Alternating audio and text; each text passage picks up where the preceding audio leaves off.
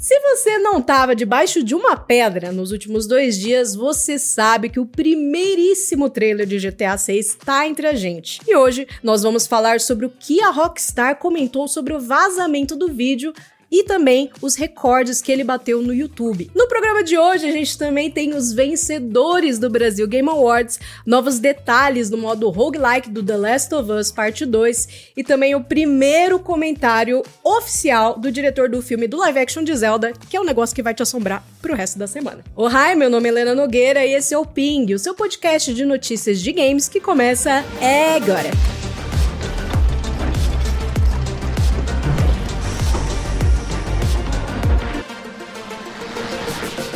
Foram anos de espera e enfim a Rockstar revelou o GTA 6 oficialmente. E qual é a treta, meu povo? O trailer estava programado para sair inicialmente na terça-feira, dia 5 de dezembro, às 11 horas da manhã do horário de Brasília. Porém, na noite da segunda-feira, dia 4, uma versão em menor resolução surgiu na rede social X Twitter. Não demorou até que a Rockstar se manifestasse, lançando o trailer oficial nos próprios canais dela. Alguns desenvolvedores da Rockstar recorreram às redes sociais para expressar a decepção deles com o que aconteceu. Tem, por exemplo, Javier Altman, que é animador senior de gameplay, que foi ao Twitter para escrever: Que merda! Eu esperava assistir isso pela primeira vez amanhã, junto com os meus colegas de equipe. Sinto que a gente merecia esse momento. Fecha aspas aí. Nem abri aspas, mas. Por mais que seja infeliz para os desenvolvedores e para os jornalistas que foram pegos de surpresa, é, o vazamento não impediu que o trailer fosse um estouro no YouTube. Após um pouco mais de 15 horas no ar, o vídeo oficial já tinha superado a marca de 66 milhões de visualizações. E assim, eu chequei hoje de manhã e já tá mais de 103 milhões a esse ponto. Você pode não ter percebido, mas o primeiro trailer do GTA 6 não apenas confirma algumas coisas bem interessantes dos vazamentos passados, como também tem umas referências coisas meio bizarras da vida real. A gente tá destrinchando esse trailer lá no theanime.com.br, então cola no site para ficar por dentro de tudo. Baldur's Gate 3 angariou mais um prêmio de jogo do ano. Na terça-feira, dia 3, o Brasil Game Awards, que é formado por um júri independente que inclui o The Enemy, elegeu o RPG da Larian Studios como o grande vencedor. Além de jogo do ano, Baldur's Gate 3 ficou com o título de melhor RPG e multiplayer, se destacando como grande vencedor da edição. Outros destaques da premiação incluem o Pocket Bravery, que foi eleito jogo brasileiro do ano, Forza Motorsport, que venceu o melhor jogo de corrida e melhor jogo de esporte, e por fim, The Legend of Zelda Tears of the Kingdom, que foi o ganhador das categorias melhor jogo de ação e aventura e também melhor trilha sonora. Em relação aos esportes eletrônicos, o título de melhor atleta ficou mais uma vez com o Fallen, que hoje é da Fúria. Além disso, a Loud foi eleita equipe do ano, a Jelly da Loud também ficou com o título de melhor atleta feminina e League of Legends venceu como melhor jogo de esportes mais uma vez. Corre lá pro dnm.com.br para conferir todos os vencedores.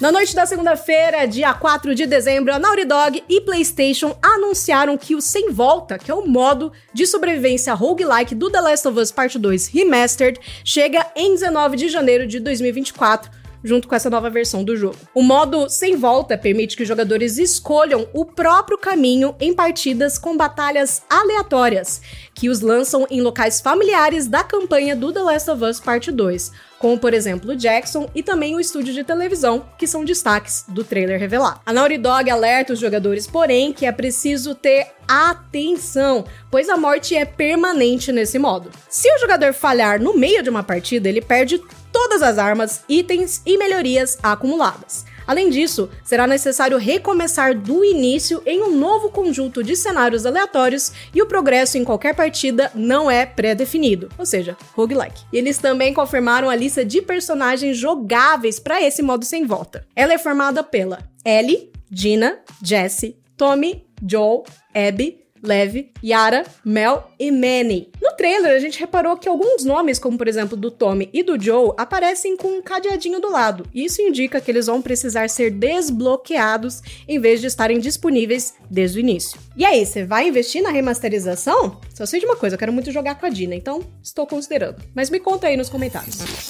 Gente, ele voltou para nos assombrar. O live action de Zelda foi pauta da revista Entertainment Weekly na manhã dessa quarta-feira, porque o diretor responsável, que é o Wes Ball, disse uma frase nada menos do que ambiciosa. Ele quer transformar o filme live action de Zelda em um live action do Miyazaki. Ele quer fazer um filme que seja no estilo do Miyazaki, só que live action. Assim, é, é puro marketing, né, para acalmar o receio colossal de todo mundo para esse filme mas ele deu uma mascarada nisso. A revista diz que o Wes Ball é um grande fã de Zelda e também do trabalho do Miyazaki, e por isso ele pretende unir essas duas paixões em um único projeto. Mas ó, se liga, ele falou um negócio interessante. O Ball descreve a visão dele pro projeto como, abre aspas, um filme de aventura e fantasia incrível que não é como O Senhor dos Anéis, mas algo diferente, fecha aspas.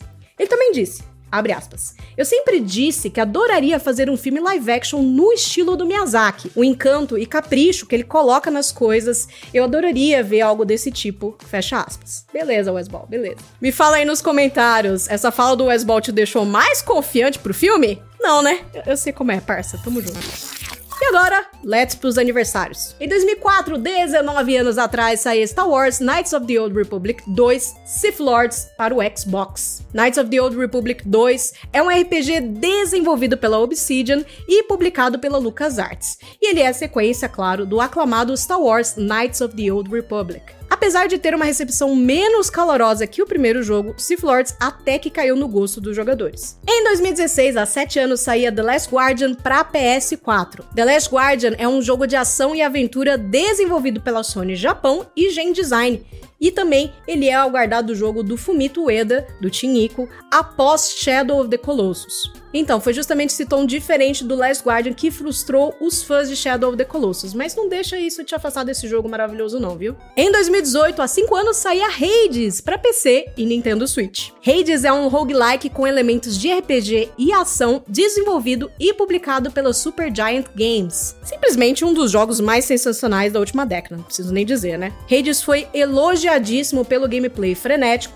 história envolvente e estilo de arte único. Levanta a mão aí para mim se você tá ansioso para 2024 só para jogar a sequência Hades 2. Gente, o pingo de hoje então tá indo de base. Vamos conversar aí nos comentários sobre as pautas de hoje. Não deixa também de deixar o seu like, se inscrever, ativar o sininho, tudo aquilo que vocês sabem. Bom The Game Awards para todos nós e não deixa de acompanhar a nossa cobertura completa lá no site e também aqui no YouTube.